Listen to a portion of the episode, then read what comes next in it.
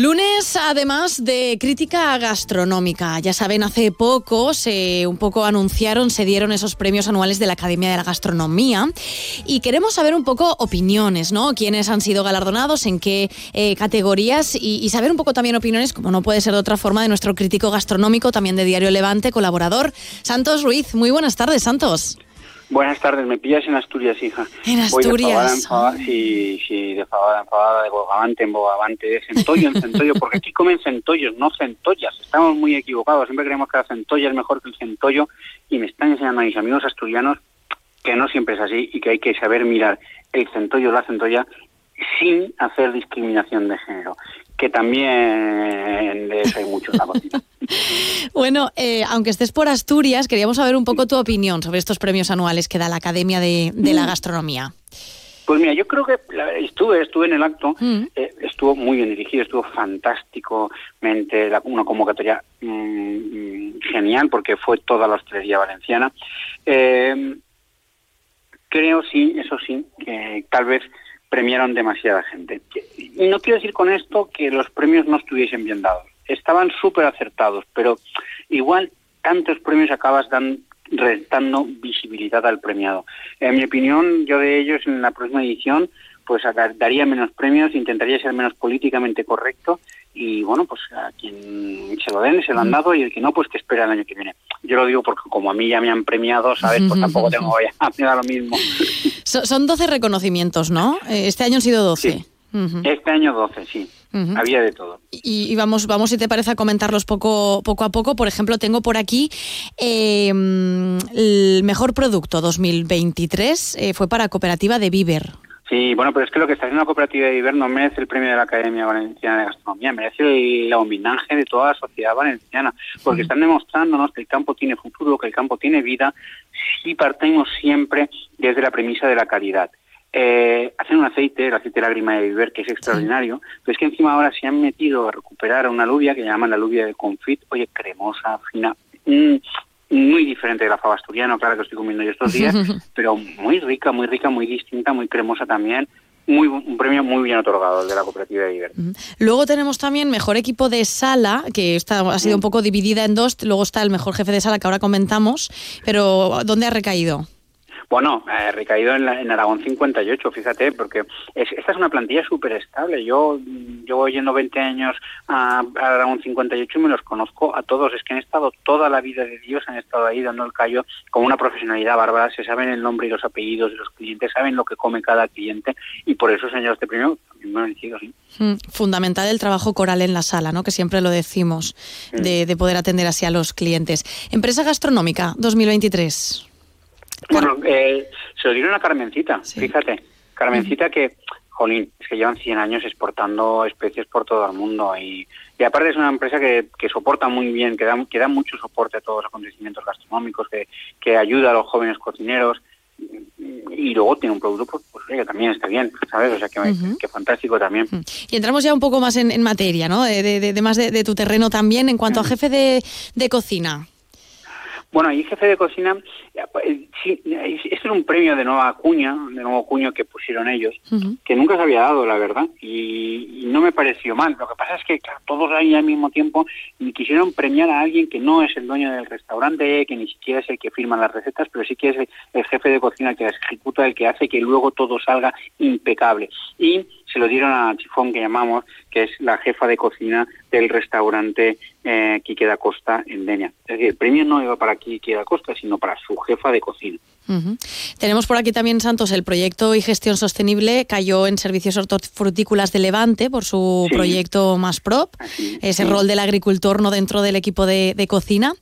Y luego en comunicación gastronómica, un compañero de las provincias. Sí, sí, a Jesús Trellis, un tipo al que yo aprecio mucho y que tiene un blog que se llama Historias con Delantal, que yo también sigo. ¿eh? O sea, me pareció un, premio, un premio súper justo, súper bien dado, porque además Jesús es un tipo que está a la última, que come casi tanto como yo o más, y que además lo cuenta muy bien y muy ricamente. Así es que me pareció un premio muy buen dado. Y luego tienen otro, eh, que no era exactamente de comunicación, o sí, que era Miquel Ponce, un, puede que sea hoy el fotógrafo eh, que más y mejores fotos gastronómicas hace de todo el país. Un premio también muy merecido, pero es un poco esto que te decía yo, coño, pues si tienes lo das a Jesús Trellis, que espere Miquel Ponce el año que viene para dárselo, ¿sabes? Mm. Pero un poco innecesario tantos premios, ya, creo. Ya, ya. En trayectoria gastronómica 2023, Santos en trayectoria se la dieron al, cocinero ausente, que fue Paco Bandía, que no fue a la gala, ¿sabes? O sea, nos mm. quedamos ahí con el mirándolo, pero bueno, es un, él, sabrá por qué o por qué no, dejó de venir. Pero eh, eh, Paco Bandía es un restaurante de Pinoso que ha hecho famosa su paella, una paella muy diferente de la que comemos en, en la huerta, ¿no? que nos den pollo, nos pollo, conejo, verduras, garrofón, eh, tabella, el rochet, la ferradura. No, estos, estos no. Esto simplemente es paella de, conejo y caracoles. Porque ¿qué es lo que lleva? Conejo y caracoles. y, un poquito de azafrán. Y ya está. Una austeridad bárbara. Decía Josep Pla que la gastronomía no es otra cosa nada más que el paisaje puesto en una olla.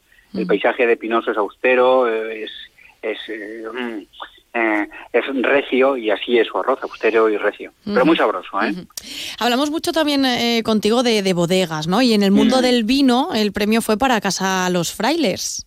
Sí, una, una bodega de Fontanar de Salfonins, relativamente joven, que están trabajando bien, que están haciendo bien las cosas y oye, que hacen unos vinos muy buenos a unos precios muy razonables, la verdad. Fíjate. Vamos con los tres platos fuertes. Talento emergente. Bueno, Talento emergente fue un gran premio. La verdad que yo ya, también, yo ya lo premié en mis días. Mm. Eh, a Lenin Busquets, restaurante Avis, está haciendo una cocina rica, mm, técnicamente muy bien ejecutada, con ciertas influencias de sus anteriores carreras, algo habitual y normal también, pero me gusta, me gusta Avis, me gusta, me gusta mucho. Eh, mejor restaurante revelación en este 2023, y tú lo has comentado muchas veces aquí, el de Flama. Sí, Flama, Flama, es mm. que eh, me parece también súper justo, es que de verdad que creo que los, premios estaban muy bien dados, no hacía falta dar tantos, pero, pero estaban muy bien dados.